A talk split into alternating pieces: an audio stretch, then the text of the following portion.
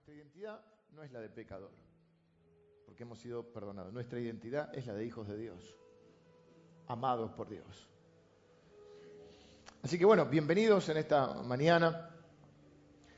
Eh, vamos a, comenzar hoy una nueva serie y estoy entusiasmado porque a mí me gusta, eh, mi deseo es que, que cada uno de nosotros pueda aprender más de la palabra de Dios. Y vamos a terminar un libro más de la Biblia de acá a fin de año. Vamos a tener siete encuentros a partir de hoy y vamos a terminar el libro de Malaquías.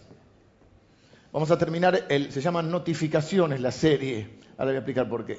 Ah, se puede ah, descargar la aplicación también. Me decía el pastor Javi, yo no soy muy tecnológico, pero me decía el pastor Javi Barra que eh, ya no se está usando mucho el CD, la verdad. Se pueden adquirir las, las enseñanzas en CD igual, pero la verdad es que algunas computadoras, por ejemplo, esta computadora ni tiene para CD. En el auto te queda, pero también se van a poder adquirir. Eh, usted puede traer un pendrive o pueden, bajar, eh, enviársela por WhatsApp, por mail, no sé cómo le mandan todos los links que usted quiere, de muchas maneras, y usted puede tener el video o, la, eh, o el audio de la de las enseñanzas por si se pierde alguna. La idea es que vayamos de acá un par de años, ya venimos varios años atrás, hay series anteriores, ir recorriendo gran parte de la Biblia, porque la Biblia es la palabra de Dios y es lo que cambia a las personas. La palabra de Dios es lo que cambia a las personas y es lo que usa el Espíritu Santo para transformar nuestros corazones, para hacernos crecer. Entonces vamos a terminar el año sabiendo un libro más de la Biblia. ¿No? Todos los libros son importantes, pero este tiene algunas particularidades como cada uno de ellos. Este año no, ya no me acuerdo si fue este año o el año pasado. Este año vimos Santiago, y, creo que el año pasado fue Efesios, Filipenses, vimos Esther, vimos Ruth, vimos libro de los Hechos prácticamente, medio Apocalipsis, medio Daniel, la parte que no es escatológica, y hoy vamos a eh, comenzar una serie entonces que va a terminar el 11 de, noviembre, de diciembre, porque el 11 de diciembre, o sea, el domingo último previo a la celebración de Navidad que vamos a celebrar el domingo 18. Lindo año nos tocó domingo 25 y domingo primero de... ¿Estarás tú? No sabemos hacerlo el 24. El domingo pasado pregunté así para sondear. Dije, bueno, por ahí lo hacemos el 24. ¡No! Así que, obviamente domingo a la mañana no, va a ser domingo a la tarde, a la tardecita a las 7 o a las 8. Vamos a ver del 25 y del primero de diciembre. Pero el 18 va a ser la fiesta, mañana y tarde, la fiesta de Navidad. Y entonces, de aquí al domingo 11 de diciembre tenemos siete encuentros donde vamos a dividir el libro de Malaquías para verlo capítulo por capítulo. Un libro muy interesante. ¿Por qué la serie se llama Notificaciones? Bueno, serían las notificaciones de parte de Dios. ¿Por qué? Pues el libro de Malaquías, Malaquías significa mi mensajero. ¿Mm? Así que es el libro que eh, a través de Malaquías Dios le va a hablar a su familia, a sus hijos, aquellos que han sido adoptados en su familia. Es un libro que tiene algunas particularidades. ¿Tengo que anunciar algo ya puedo precar? Directamente, solamente recordar la reunión de hombres el, viernes que viene. Nos encontramos. ¿A qué hora nos encontramos? A las 8. Y el sábado nos vamos a encontrar con los chicos de GD. Este sábado, ¿no? Vamos a, compartir un taller para novios, para los que están de novios y para los que quieren estar de novios y para los que no quieren pero van a estar algún día. Un novio es uno que no vio, dice la Biblia. No dice la Biblia, digo yo. Para que no seas uno que no vio. Eh, quiero quiero eh, compartir ese taller, lo preparé para un, para un encuentro que, eh, se malogró por la lluvia, se lo tengo preparado y, lo vamos a compartir el domingo. ¿A qué, al, sábado a qué hora? Ocho y media. Bien. Bueno, em, Malaquías. Malaquías es el último libro del Antiguo Testamento, escrito unos, aproximadamente unos 400 años antes de, que se, de Mateo, que es el primero del Nuevo Testamento. Y va a haber lo que se conoce como el periodo intertestamentario entre el Antiguo Testamento y el Nuevo Testamento, va a haber 400 años de una especie de silencio de parte de Dios. Así que yo veía este libro, que el nombre Malaquías significa mi mensajero, Y veía este libro, un libro fuerte, un libro duro, un libro no árido, pero difícil, porque los hijos a los cuales les escribe no andan muy bien. Eh, no sé si, bueno, todos no, pero a veces yo suelo traer una cadena y explico que nosotros somos parte de una cadena espiritual y que tenemos que dejar un legado, una herencia espiritual. La diferencia entre una herencia y un legado es que la herencia puede ser lo material y el legado es lo espiritual. O sea, la herencia es lo que yo le dejo a mis hijos y el legado es lo que yo dejo en mis hijos. Malaquías es un libro de legado, un libro que nos va a hablar acerca de eso. Pero le va a hablar a los... Dijimos que en la cadena hay eslabones fuertes y hay eslabones débiles. ¿Y por dónde se corta la cadena? No cortes la cadena. Si cortas esta cadena de a los mails, te van a quedar las, siete las diez plagas de Israel. Si cortas esta cadena, ¿viste? Mm, bueno, las cadenas se cortan por el eslabón débil. Y nuestros encuentros como iglesia, domingos o en los grupos, en lo que sea, es para fortalecerte, porque necesitamos que vos seas un eslabón fuerte en la cadena espiritual. No queremos que la cadena de Dios, de la bendición de Dios, se corte por vos, porque vos seas un eslabón débil. Queremos que la bendición de Dios alcance a tus hijos. Quizá vos sos, tenés eslabones previos en tu familia, de personas que conocieron a Dios y cambiaron la historia de tu familia. Quizás tenés abuelos o padres. Quizás seas el primer eslabón de la cadena espiritual en tu familia que pueda cambiar la historia y el destino y dejar un legado para tus hijos. Necesitamos que sea fuerte, porque las cadenas se cortan por el eslabón más débil. Y los eslabones débiles son los que no tienen fe, los que no conocen la palabra de Dios, los que frente a las circunstancias de la vida toman las decisiones que no son las que Dios quiere. Y cada decisión que tomamos impacta la vida de quienes nos rodean y sobre todo la vida de nuestros hijos. ¿Te pusiste a pensar la cantidad de decisiones que tomamos que impacta la vida de nuestros hijos? ¿Dónde vamos a vivir?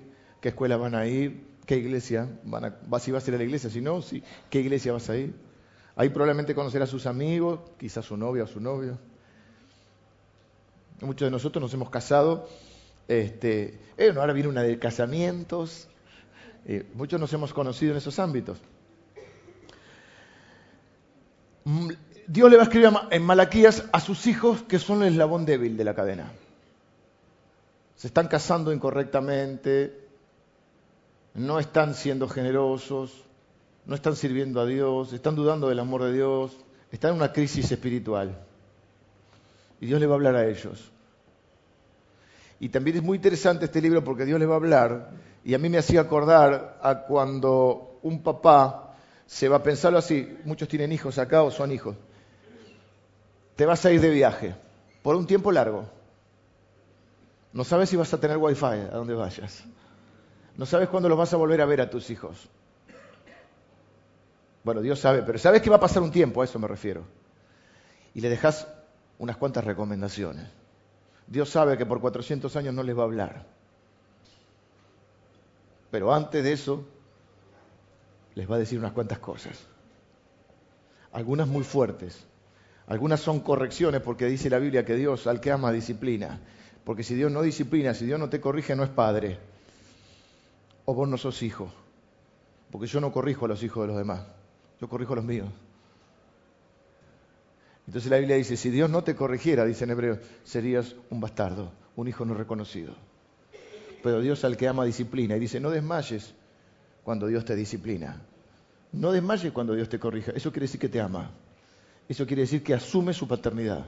Si no, no serías hijo. Y este libro es un libro de corrección. Pero tranquilo porque hoy viene, hoy viene suave.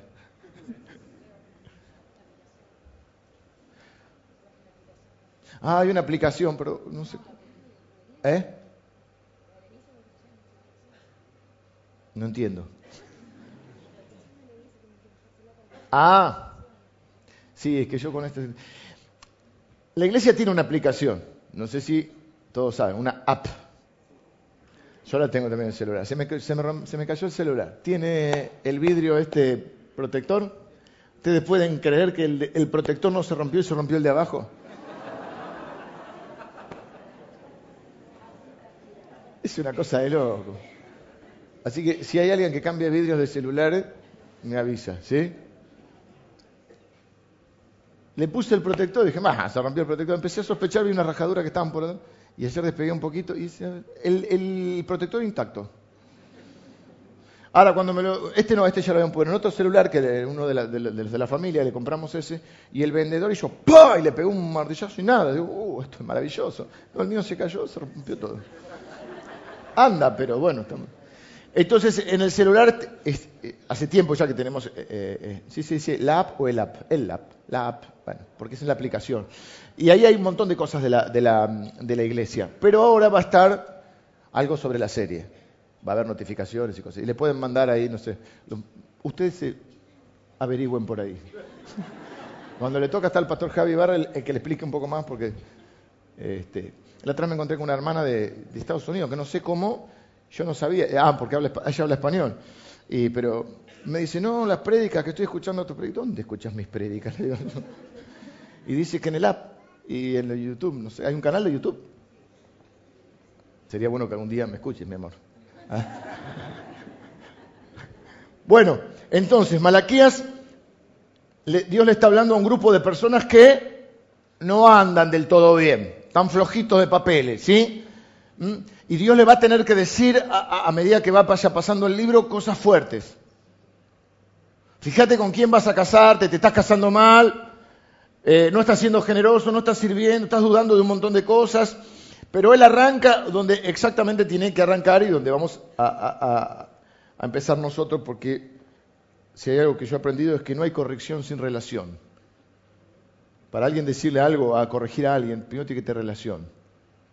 No, hay el, comisario de los cristianos que le anda diciendo a todo el mundo lo que hacen bien y lo que hacen mal. Solamente aquel que tiene una relación con alguien, ya sea de amistad, de, compañerismo, de hermandad, puede decir, fíjate, me parece que te estás equivocando. Con mucho respeto y con mucho cuidado porque nadie es el jefe de nadie. Malaquías, el último libro del Antiguo Testamento. Unos 400 años luego va a estar Dios eh, en silencio. Y vamos a leer los primeros cinco versículos. Dice, profecía de la palabra de Jehová contra Israel. Ya arrancamos medio flow. Contra Israel, por medio de Malaquías. Acuérdense, Malaquías es mi mensajero. Yo os he amado, dice Jehová. Y dijisteis, ¿en qué nos amaste? ¿O cómo nos amaste?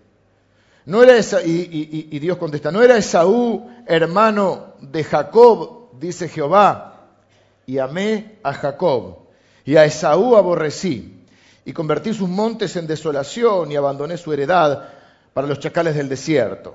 Cuando Edom, esto es complicado, pero después lo vamos a ir viendo. Cuando Edom dijere, nos hemos empobrecido, pero volveremos a edificar lo arruinado, así ha dicho Jehová de los ejércitos.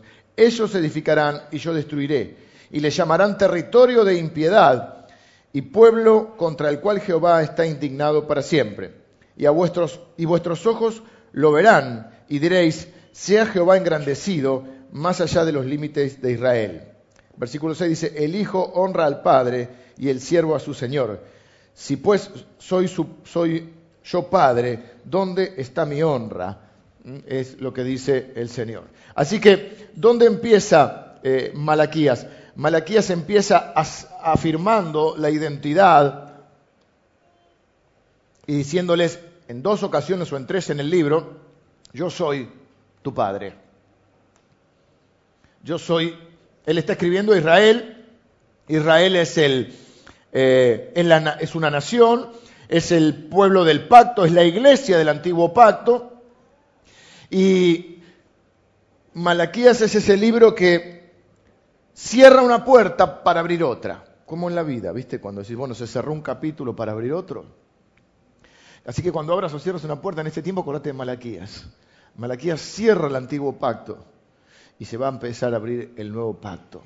Y Malaquías es el libro que, que representa Israel, hasta ahí, hasta Malaquías, la iglesia del antiguo pacto, la familia de Dios, los adoptados por Dios y a ellos les habla y les dice, lo primero que quiero recordarte, antes te tengo que decir algunas cosas, te tengo que mandar algunas notificaciones, algunos WhatsApp, algunos Messenger, no sé qué, algo te tengo que, te tengo que decir varias cosas, pero antes de eso quiero que sepas que soy tu padre, quiero que sepas quién es el que te está hablando.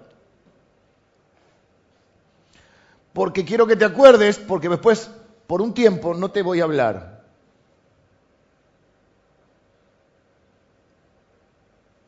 Malaquías 1.1, eh, y ahí en, en Malaquías 3.1 también usa este término. Les voy a hablar por medio de mi mensajero. Así que nosotros vamos a leer el libro de Malaquías, pero en realidad vamos a escuchar las palabras de Dios. Y esto es importante también porque mucha gente dice, yo quiero que Dios me hable. Hay gente que también, y hay que tomarlo con mucho cuidado, con mucho respeto, pero también con mucho temor de Dios, todo el tiempo dice, Dios me dijo, Dios me dijo, y un día le hice una cosa, otro día le hice otra cosa, no te había dicho ayer, eh, ah, sí, por ahí me dijo, o sea, hay que tomar, Dios, con Dios es una relación de cercanía, pero también de respeto. Dios no es un, un, un par. Dios no es un par. No es, che, Dios, tenés que hacer lo que yo digo. Mucho menos es uno que está a, mi disposición. Dios no es un che pibe. Es el Dios creador del cielo. Ah, si no me das lo que, lo que te pido rápido, me enojo. Y no voy más a la iglesia. Ah, muy bien. Usted es Dios entonces, Señor. Malaquías. Y entonces, entonces mucha gente dice, Dios me dijo, Dios me dijo. Dios me... Y muchas veces decimos, no, yo estoy esperando que Dios me hable. Bueno, yo quiero decirte que a veces Dios habla en lo personal. Pero ¿cuál es la, norma, la regla? ¿Cuál es la seguridad? ¿Qué dice Pedro? Tenemos la palabra, más, la palabra profética más segura, que es la palabra de Dios. En este caso, Dios no hace una cita con cada uno de los integrantes del pueblo de Israel para hablarles de forma privada. Les habla por medio de Malaquías. Así que la idea primera que quiero transmitirles es, primero que Dios es Padre. Si usted es un cristiano, que por la fe ha puesto su fe en Jesucristo y le ha entregado su vida a Jesucristo, Dios lo ha adoptado en su familia usted es un hijo de Dios, para siempre. Dios no te adopta y te anda desadoptando. Dios te adopta para siempre. Como hijo vamos a recibir la corrección de Dios también. Como hijo vamos a tener una comunicación con Dios. Y lo primero, la idea principal, la primera idea que, que surge acá es, si yo quiero que Dios me hable, te voy a conocer la palabra de Dios porque no sé si va a ser una cita privada conmigo. ¿Les gustaría recibir un mensaje de su padre? Quizá algunos de ustedes, su padre mucho no le hablaba. Los padres de antes no hablaban mucho. Quizá algunos de ustedes no, no tuvieron padre. Quizá algunos de ustedes tuvieron un buen padre, pero independientemente de esos casos, lo que está diciendo acá es, aún en Cristo, aún los huérfanos tienen padre. Y ese padre habla. Y ese padre habla por la palabra, habla por su mensajero que es Malaquías. Y la idea es esta, en vez de pedir que Dios me hable, creo que lo primero que tengo que hacer es leer lo que ya está escrito, lo que Dios ya dijo. Estoy orando para ver cuál es la voluntad de Dios respecto a esto. Asegurémonos que Dios ya no nos dijo cuál es su voluntad en la palabra de Dis. ¿Se entiende la idea? Es decir, estamos diciendo, ay, no sé qué hacer, le voy a preguntar. Anda la palabra. Capaz Dios ya se expidió sobre ese tema. Capaz ya te dijo Dios en la palabra lo que Él quiere que hagas. ¿Se entiende? Sobre decisiones que tenemos que tomar. Sobre la, la Biblia habla de eso, bueno, habla de Cristo fundamentalmente, la Biblia habla de Cristo, pero después lo que habla es, un manual de vida. Y frente a las decisiones que tenemos que tomar, Dios habla de un abanico de, de cosas sobre las cuales nos dice cómo obedecer y qué hacer frente a un montón de circunstancias serían casos muy, muy puntuales, muy, muy así. No, sé, se me ocurre un, no se me ocurre un ejemplo ahora porque creo que Dios cubrió toda la temática y la, existencia del hombre para decir, a ver, hay algo sobre algo sobre lo cual Dios no habló en su palabra. Los principios, no te decía, ah, mira, si estás un día por la calle, no, no, no, así, en morón, y no, no, pero sobre los principios para vivir esta vida, están en la palabra de Dios. Me explico lo que quiero decir. Dios puede hablarnos personalmente, sí, puede manifestarse individualmente en alguna ocasión, sí, pero lo primero que debemos hacer si queremos recibir una palabra de Dios es conocer su palabra, lo que Él ya dejó. Si queremos saber cuál es su voluntad, tenemos que ir a la palabra de Dios. Creemos que la palabra de Dios que la Biblia es palabra de Dios, inspirada, por supuesto, escrita por hombres. ¿Y dónde empieza Dios? ¿Qué es lo primero que les dice? Así deberíamos empezar nosotros unas conversaciones con nuestros hijos, esas conversaciones difíciles que a veces hay que tener. Primero, soy tu padre o soy tu madre. Segundo, te amo con todo mi corazón. Mi amor es incondicional. No está en duda ni la filiación ni el sentimiento. Porque cuando nosotros tenemos que decir algo fuerte, ¿qué es lo que se resiente? La emoción. ¿Qué es lo que se resiente? El corazón. Y entonces no se trata de corregir, sino de que esa corrección traiga un fruto. Para esa corrección traiga un fruto, sí es importante cómo lo voy a decir. De hecho, en las discusiones, ¿qué pasa en las discusiones? No sé si tenés razón o no, pero no me gusta cómo me lo dijiste. Hay gente que se resiente tanto con la corrección. Y hay gente que es muy dura para corregir. No hay corrección sin relación. Y lo que dice Dios es, te voy a decir unas cuantas cosas, pero lo primero que quiero decirte es, soy tu padre y te amo. Ahí empieza Dios. No empieza a alargarle todo lo que tiene para decirle. No empieza con el reproche. No empieza con, em, yo te lo dije, mira lo que estás haciendo. No, no, empieza diciendo, soy tu padre y te amo.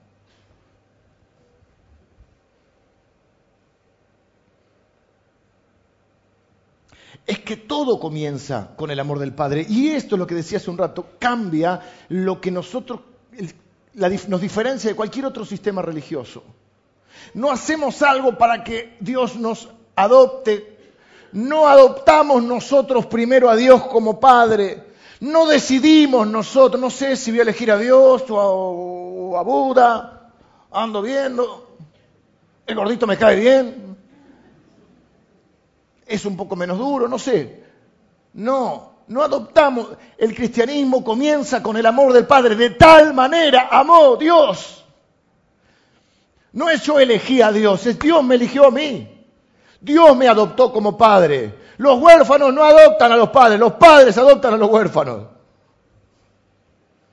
Lo que hacen los hijos es que responden al amor del Padre. Esto también es importante porque Dios se presenta como un Padre. Dios no es una fuerza impersonal. La fuerza impersonal no ama, la fuerza impersonal no habla, la fuerza impersonal no protege, la fuerza impersonal no bendice, la fuerza personal no interactúa. Dios es una persona, es un Padre que nos ama y que nos habla y que cuida de nosotros. Esto es lo diferente a cualquier otro sistema religioso, que si vos me obedeces yo te voy a amar. Algunos cristianos incluso confunden esto también. Si te portas bien, Dios te va a querer. Si te portas mal, Dios no te va a querer tanto. No, no, Dios dice, mira, vos te estás portando mal, pero yo te quiero, primero que te quiero decir es que soy tu padre y que te amo. Me encanta eso. Me encanta que esa sea la enseñanza que yo tenga que tomar, como dijo creo que el pastor Javi, que nosotros somos imagen mm, de Dios para nuestros hijos, ¿no? En esa relación, para que ellos después puedan amar a Dios como Padre, me encanta que mis hijos sepan que yo los voy a amar de forma incondicional. Y que al primero que tienen que acudir cuando les pasa algo es a mí, aunque hayan metido la pata. Es más, cuando hayan metido la pata sobre todo. Pero si cada vez que meten la pata en algo, lo que escuchan de nosotros es un reproche, un reto, un, sobre llovido mojado, digamos, sobre lo que ya estoy, me siento mal por lo que hice, hacerme sentir más mal, y no hay ayuda, no hay corrección, no hay, no corrección, no hay, no hay sostenimiento, no hay, no hay amor, no hay un abrazo, no hay aún ponerse al lado del otro, no te va a contar más nada. Y va a buscar consejo en otro lado y ahí sí la va a embarrar del todo. Todos los chicos que dicen que, mi viejo, que hablaste con tu papá y que mi viejo no se puede hablar. Dios dice, yo soy tu padre y te amo. Y ese amor no está en duda. Y la afiliación no está, ah, te portas bien, sos mi hijo, te portas mal, ah, no lo conozco a este. ¿De quién es ese que se anda portando mal? ¿Viste cómo hacen los, esposos? Eh, cuando se porta bien mi hijo. Y cuando, mira lo que está haciendo tu hijo. Bueno, Dios no hace eso, Dios se hace cargo.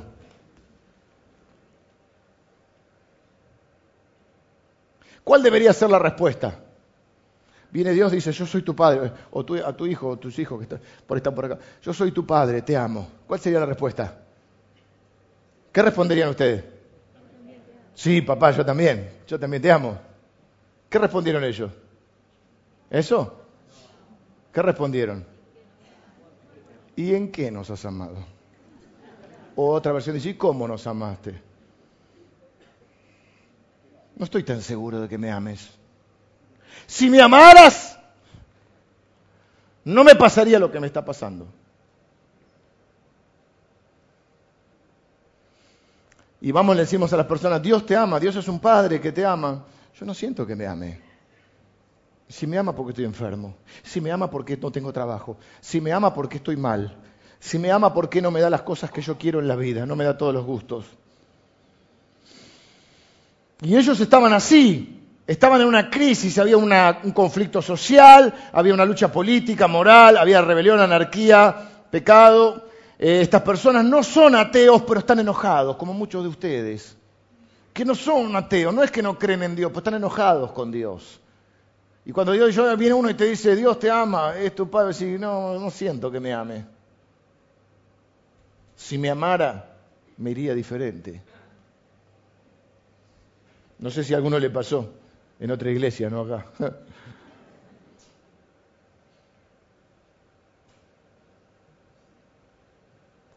sé honesto, ¿nunca pensaste así? Dios, si me amaras. Gracias, ¿eh? Sé honesto, si Dios ya conoce tus murmuraciones, ya conoce tu corazón y el mío, y sabe que esto pasa. Esto porque a veces miramos la vida de una perspectiva equivocada y decimos, Dios me debe, Dios me debe algo. Eh, miramos la vida como diciendo, yo tengo un derecho. Y la historia de Malaquías es como la de un padre que se sienta este, en un sillón, sienta al chiquito, viste cuando a veces, bueno, los chiquitos, pasa con los chiquitos, a mí a veces me da risa y a veces no. Se sientan con el chiquito y el chiquito cachetea al padre o a la madre. Y la mejilla, y el pibe, ¡pa, Está bien, no hay que devolverlo, hay que poner otra mejilla, pero no entiendan mal, hay que criar a los hijos, hay que educarlos. Si no son unos maleducados. Bueno, esto es lo mismo. Dios sienta a sus hijos o a uno de sus hijos, él se sienta en el sillón, sienta con su hijo y le dice, te amo, y el hijo le da un cachetazo. No siento que me ames. Quizá a alguno le pasó con sus hijos, o no. Capaz que alguno tuvo un hijo que,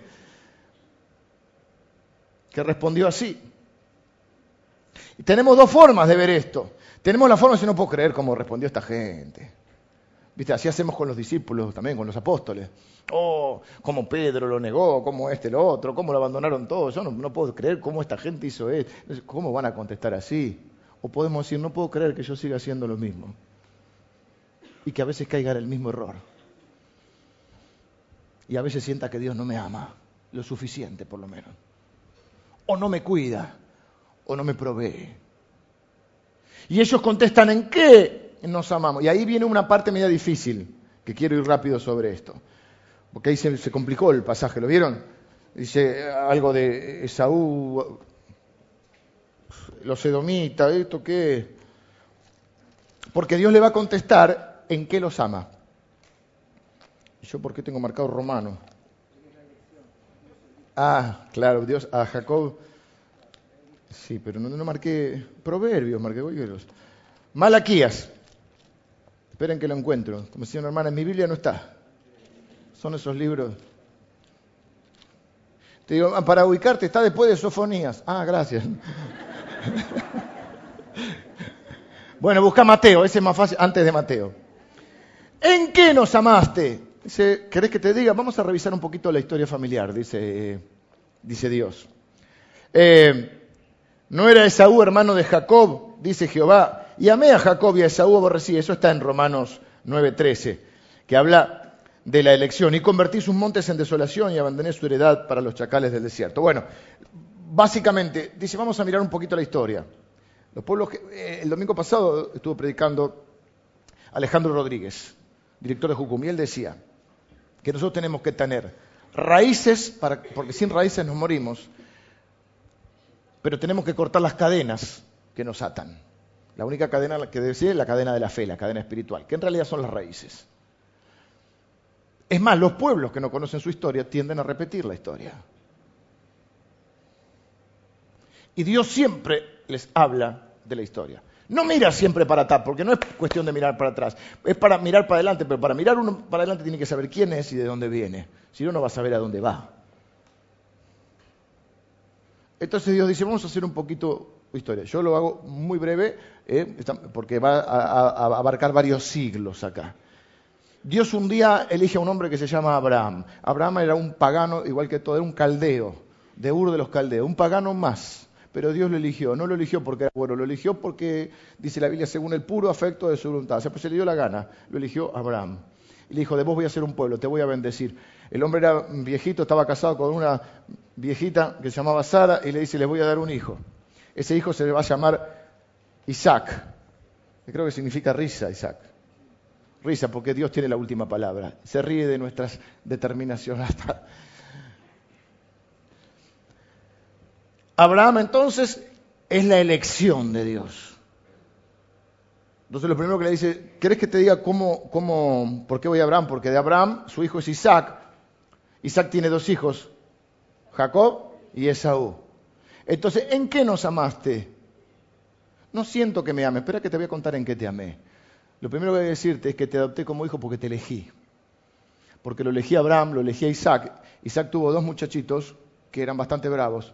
Esaú y Jacob. Y, dice, Israel es, descendencia de, Jacob, porque son las, doce tribus de Israel. Dios le cambia el nombre a Jacob y le pone Israel. Y le dice, a Jacob amé, a Esaú aborrecí. Esaú y Jacob nacen juntos, no sé si conocen algunos un poquito la historia, otros quizá no. Son dos mellizos que nacen peleando ya en la panza de la madre. Esaú es un tipo duro, un cazador. Hay una historia con la casa ahora que no se puede ni mencionar. ¿eh? No sé si vieron. ¿eh? Bueno, todo el debate, no, no miré mucho, no, no, no, verdad no. Cada vez miro meter porque cada vez está peor. Pero bueno, la verdad es que Saúl es el cazador, es el hombre rudo, es el que en realidad Isaac lo tiene como el orgullo del padre. Fuerte, pero de bruto se pasó. Y no percibe las cosas espirituales y vende lo que es su primogenitura. El primogénito era el que tenía toda la, gran parte de la bendición y la herencia espiritual y aún material, y la vende por un plato de lentejas. Y uno no lo entiende. Ah, prueben el plato de lentejas de mi madre y después me van a decir si no, si, si no venden la casa por eso. Bueno. Jacob no es un tipo duro. Jacob es el nene de mamá. Ay, no me gusta esto, no me gusta. Igual es cocinero, es medio chef. Está con la mamá, cocina. No es el que uno diría, a ver, no estigmaticemos. No pensemos mal.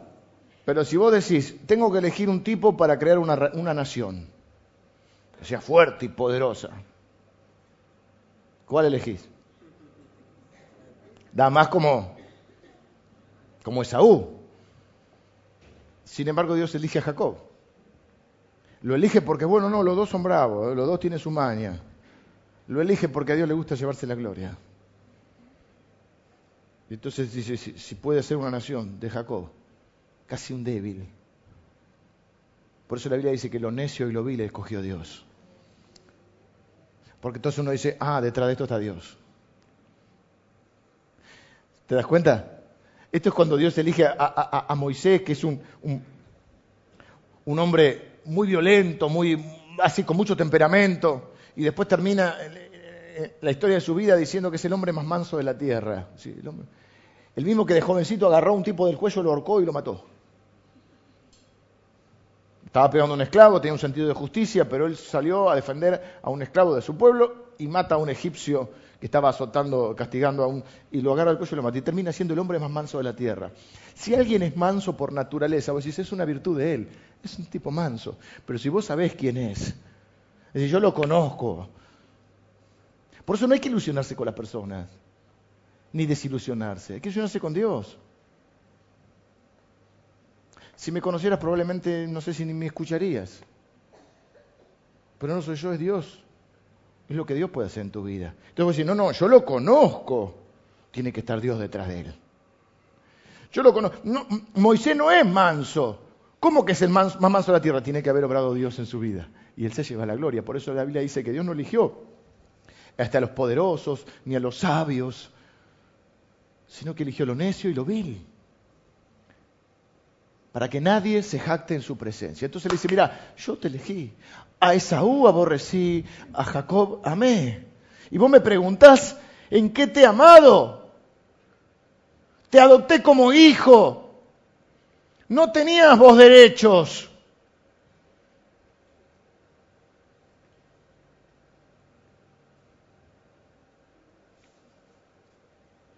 No tenés derecho, el único derecho que no tenés, no tenés derecho a decirme que no te amé.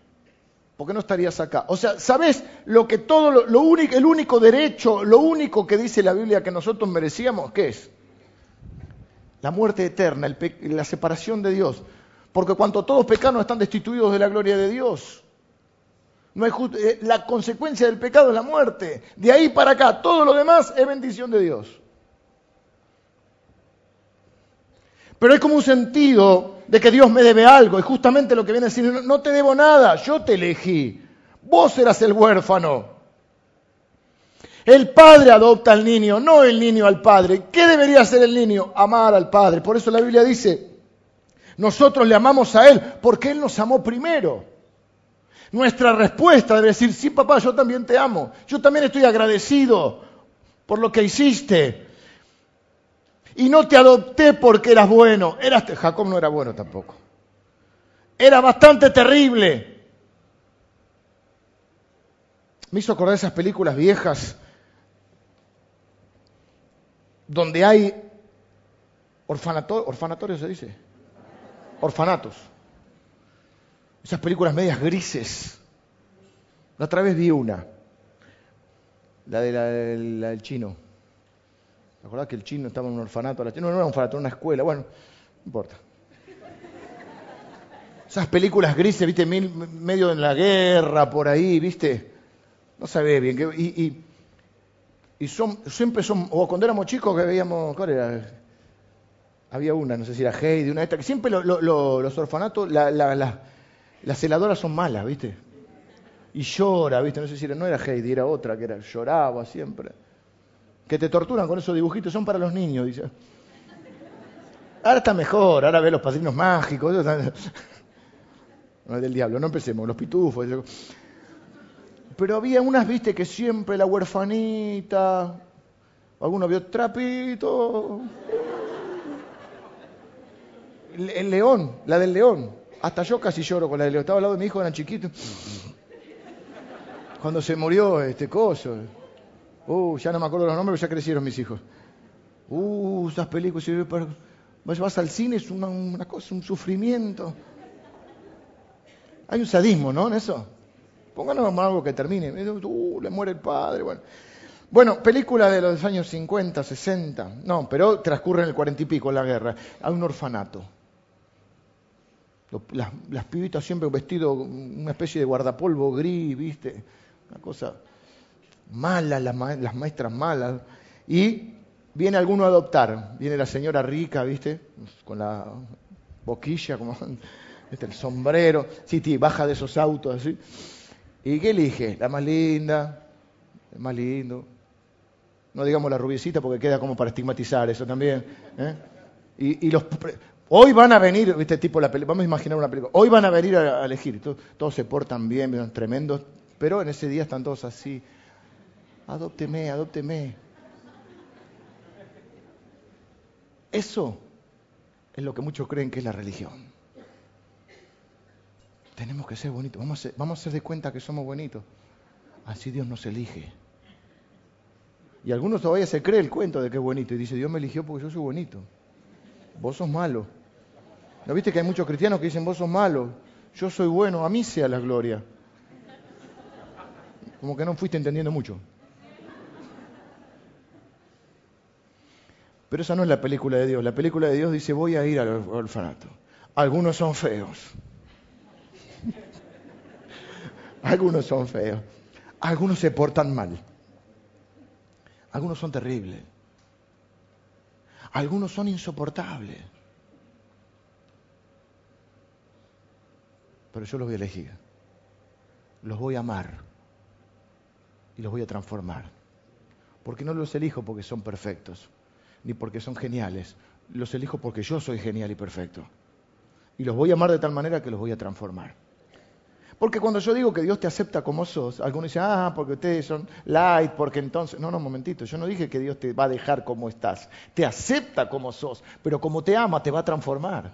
Porque no se no quiere conformarse con mi chatura, con mi mediocridad, con, mi vida pecaminosa, me quiere transformar, pero porque me ama. Parte de la aceptación, parte del amor de Dios para luego la transformación. Justamente me va a no quiere dejarme así porque sabe así que así me hago daño y hago daño a los demás. Así que nosotros no decimos que dale, que va, que somos eh, total, Dios te ama. No, no, al revés, como Dios te ama, te va a transformar y nuestra respuesta va a decir, sí papá, yo también te amo. Y estoy agradecido que me hayas elegido, porque la verdad que yo del orfanato era de los terribles. Y acá hay unos cuantos terribles. No voy a decir unos cuantos feos porque queda feo. Así empieza Dios. Esta es la historia de Dios con su pueblo. Y nosotros no tenemos en sí al principio derecho a nada porque ¿qué es lo que merecíamos? El infierno. De ahí para acá todo es bendición.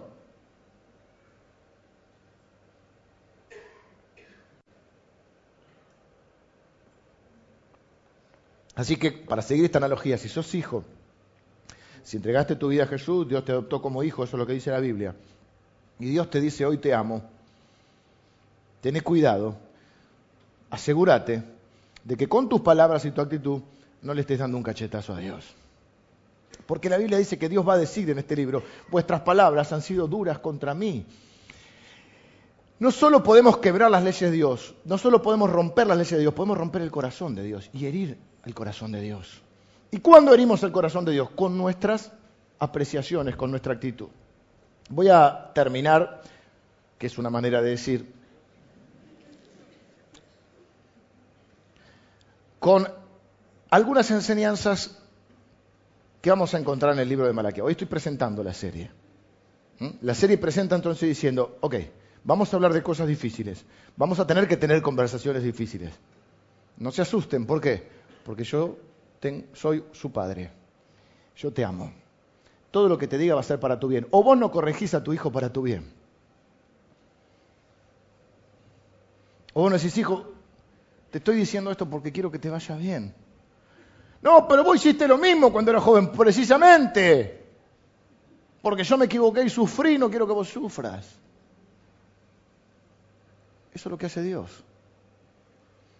Te dejo algunas ideas de Malaquías que vamos a recorrer a lo largo del libro. Primero, Dios absorbe gran cantidad de daño que nosotros o de dolor que nosotros le causamos. Quizá alguno de acá tenga hijos con los cuales está luchando, diríamos hijos rebeldes o, o que no andan muy bien. Quizá hijos que, que usted siente que no ha sido agradecido, que no valora lo que uno hace que frente a un gesto de amor contestan mal o no contestan o se alejan. Y pueda entender el corazón de Dios, porque Dios no es una fuerza impersonal. Les dije, Dios es una persona y su corazón se hiere. Tengamos conciencia de esto.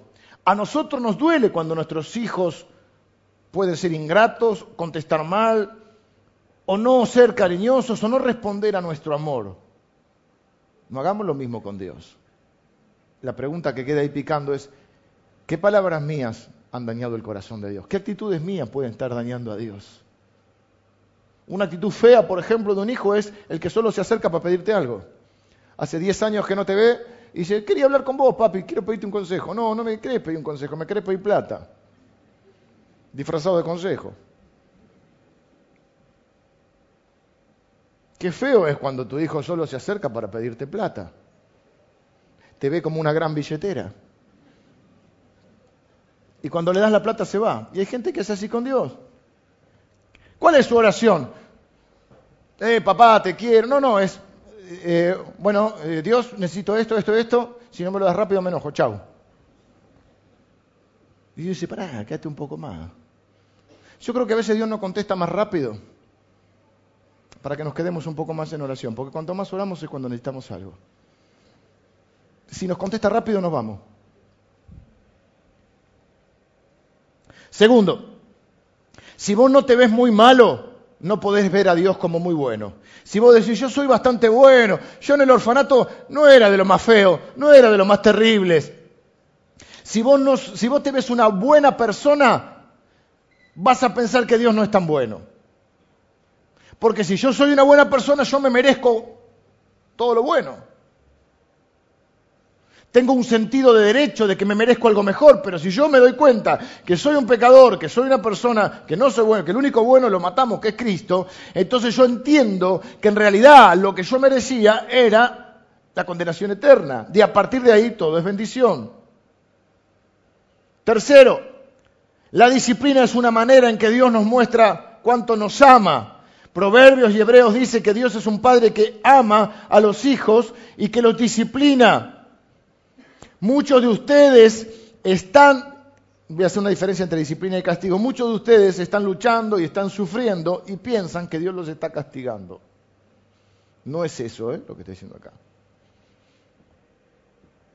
Si ustedes no lo piensan, no falta un hermanito que te diga, mmm, algo habrás hecho. Dios te está castigando.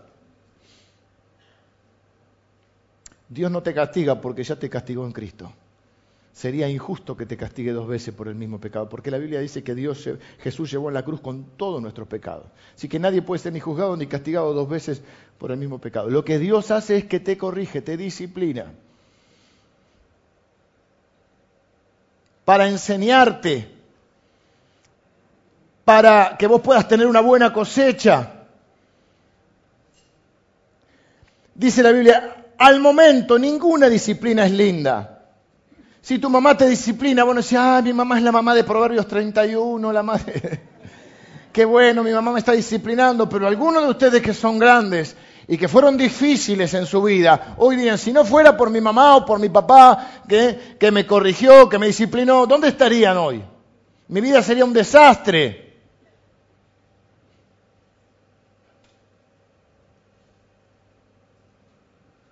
Y alguna buena disciplina a tiempo ahorraría un par de problemas, ¿no?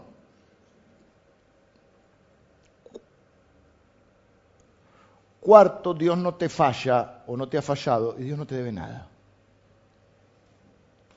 ¿Estamos claros con esto? Vamos de vuelta. Dios no te debe nada. No te debe nada, Dios.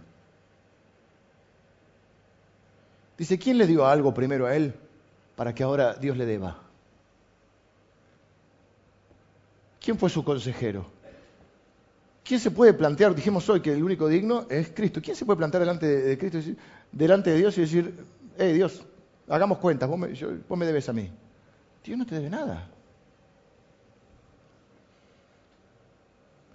Quinto, si no estás agradecido por lo que Dios ha hecho, no estarás dispuesto a hacer lo que Dios te manda que hagas. Repito, si no estás agradecido por lo que Dios ya hizo en tu vida, no vas a estar dispuesto a hacer lo que Él te pida que hagas. Porque la clave no está centrarse en lo que tengo que hacer, sino en el agradecimiento que tengo hacia Dios. Pablo dice, el amor de Cristo me constriñe. Otra versión dice, el amor de Cristo me obliga. El amor de Cristo no me deja alternativa. Yo le sirvo por amor. No por temor, no para que me dé algo, sino porque tengo un sentido, a ver cómo diríamos, un sentido de deuda con Dios. No que yo le pueda pagar a Dios ninguna deuda, no que Dios me pida que le pague, pero soy yo el que siento la necesidad de devolverle algo a Dios. Es como cuando uno tiene a sus papás y sus papás son más grandes y uno dice, con todo lo que hicieron por mí, ahora me toca a mí hacer cosas por ellos. Pero si yo no estoy agradecido, no voy a tener esa, ese deseo, esa actitud de, de hacer lo que tengo que hacer. Sexto, Dios espera que cambiemos nuestra actitud, incluso si Él no cambia nuestras circunstancias. Esta gente no era ateo, esta gente estaba enojados. Y la actitud era mala. Y toda la disputa del libro es esta, estas preguntas que hace Dios, preguntas que hacen ellos, no se ponen de acuerdo, no responden de la misma manera. Básicamente lo que esta gente va a decir, si vos querés que yo cambie de actitud, arregla las circunstancias. No sé si les suena. Ellos están con una actitud negativa, ¿sí? Una mala actitud. Están desobedeciendo en todo, el, país es un caos. Entonces dicen, ¿qué nos ama? Está tan mal. Entonces ellos dicen, ok, ok, Dios nos amás. ¿Vos querés que nosotros cambiemos de actitud? Bueno, cambia las circunstancias. No sé si te suena eso. Si Dios hace algo, capaz que cambio de actitud. ¿eh? Estoy viendo. Si Dios hace lo que le pido, eh, por ahí cambio de actitud. Y es exactamente al revés. Es decir, mira, no sé si Dios va a cambiar mis circunstancias, pero yo tengo que cambiar de actitud. Y si cambio de actitud, capaz que Dios cambia las circunstancias.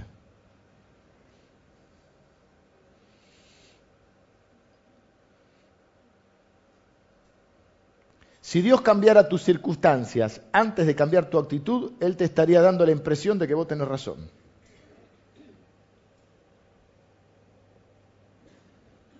Si vos tenés una mala actitud y Dios, frente a esa mala actitud, cambia tus circunstancias, corre el riesgo de que vos pienses que tenés razón. Yo he puesto este ejemplo. A ver, si un chico hace capricho y pide algo que no corresponde y vos se lo das para que él deje de hacer capricho, vos le estás enseñando mal. Le estás diciendo, cada vez que hagas un capricho, yo te voy a dar lo que vos, lo que vos querés. Pusimos el ejemplo en un restaurante, el pibe quiere comer el postre antes de comer la comida y arma un escándalo. Vos tenés dos opciones, le das el postre, bueno, no, nene, está bien. Entonces el nene que dice, ah, ok, cada vez que haga escándalo me van a dar lo que quiero. Por eso hay gente, gente tan caprichosa en la vida. Y cree que con escándalo o con capricho va a conseguir lo que quiere. Está mal enseñada. No le hagas ese mal a tu hijo. Decir, hay un tiempo para el postre, come la comida. Hay formas de...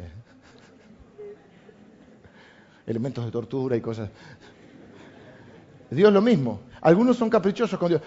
Si no me da lo que quiero, hago caprichito. ¿Cuántos cristianos caprichitos que uno hemos tenido? Nosotros hemos tenido nuestros caprichitos. Dios tiene paciencia, pero es Dios. No es tu servidor. ¿Por qué punto voy? Ni ustedes saben, ni yo ya no saben. Ni. Seis. Ya terminamos. Siete. Cuando esté inconforme usted por la vida que tiene, debe considerar honestamente la vida que debería haber tenido. A ver, si mi vida hoy es difícil, ¿cómo sería sin Dios? ¿Más fácil o más difícil? ¿Dónde estaría hoy? Si no fuera por Dios, ¿dónde estaría hoy? ¿Cómo sería mi vida?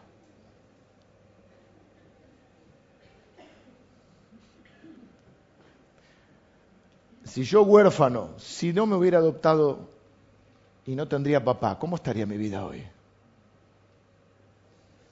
Y ocho, y termino, nuestro Padre es más grande de lo que nosotros sentimos y nosotros somos peores de lo que creemos. ¿Y cómo me amaste? El solo hecho de que vos le puedas hablar así significa que te ama porque te tendría que dar un coscorrón y no contestarte. Y un coscorrón de Dios no me lo imagino. o sea, no quiero imaginármelo. Quiero que cierres los ojos un minuto.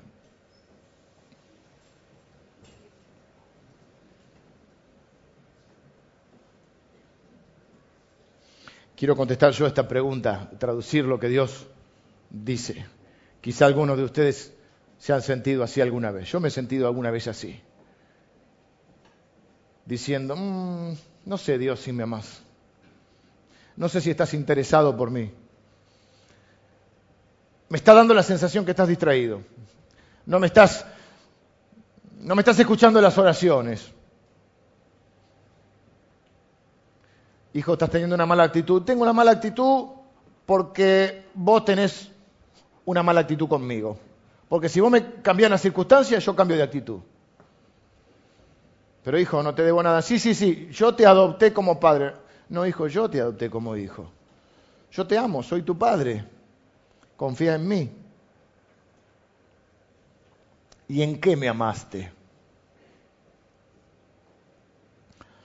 Bueno, antes de los tiempos, antes incluso que nacieras, te adopté y decidí ser tu padre, porque te amo. Envié a mi único hijo a morir en la tierra para que vos puedas vivir conmigo en el cielo, porque te amo. Te hablo a través de mis escrituras, porque no soy una fuerza impersonal, soy tu Padre y te amo. Todo lo que tenés es un regalo de mi parte. Y quiero que inviertas tu vida. Y no quiero que pierdas tu vida. Por eso a veces te disciplino. Quiero que inviertas tu vida, no que desperdicies tu vida. Oigo cada oración que pronuncias, cada canción que cantás, y veo cada lágrima que derramás. Estoy atento porque te amo. Tengo un gran plan para vos. Y ese plan incluye tu futuro. Para que vivas una, vida bendecida, que, traiga, que me traiga honor a mí que soy tu Padre. Una vida que traiga honor al Padre. Porque así vas a ser bendecido y así vas a ser bendición para otros. Y así tu vida va a tener sentido. Y para que cuando dejes esta vida, no te vayas sin haber dejado un legado.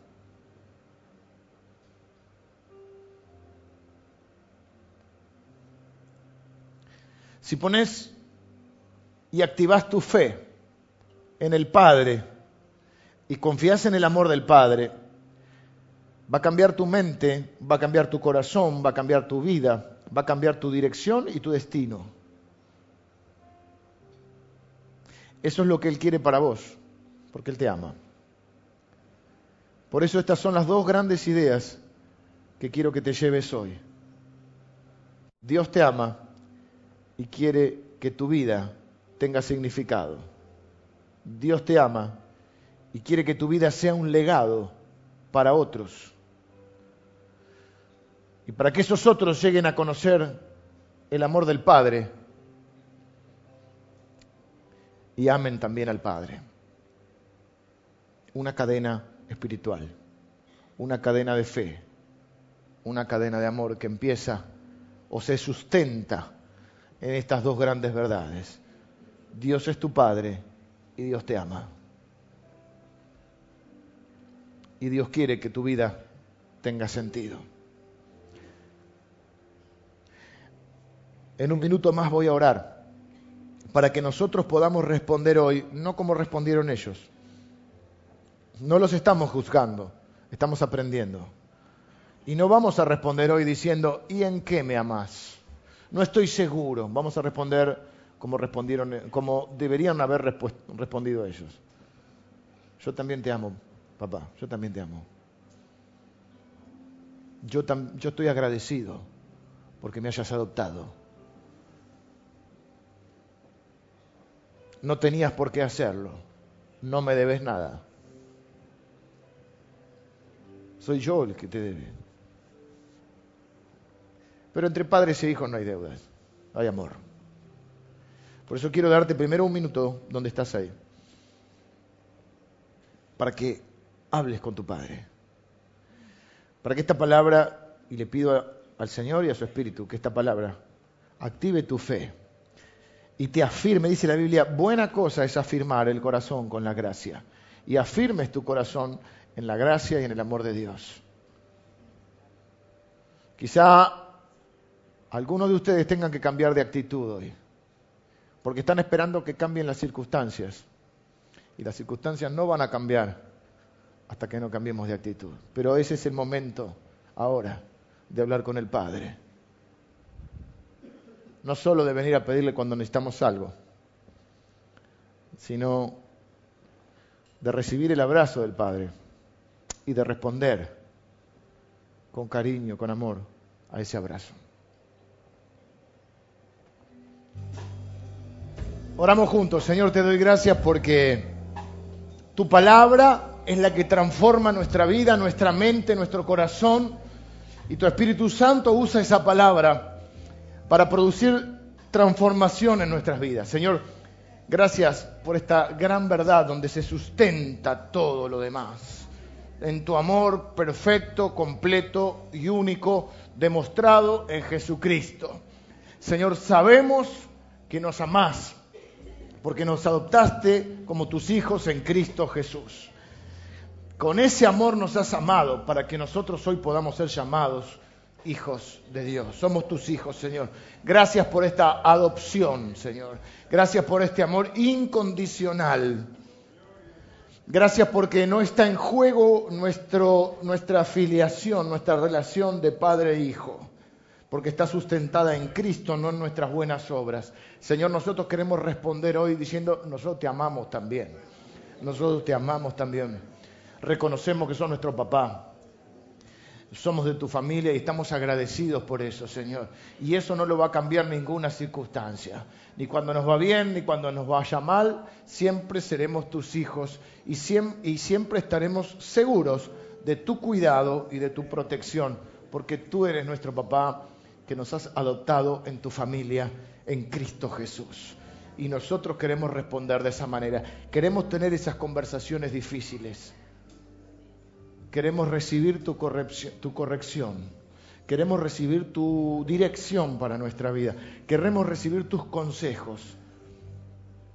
Queremos hacer los cambios en nuestra vida que sean necesarios.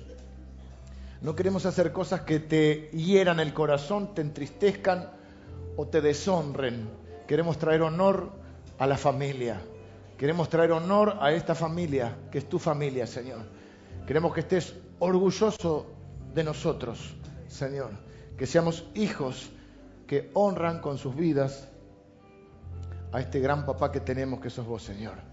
Gracias, Señor, por estas verdades que sustentan nuestro corazón y que no lo tenemos que hacer por obligación, sino por amor.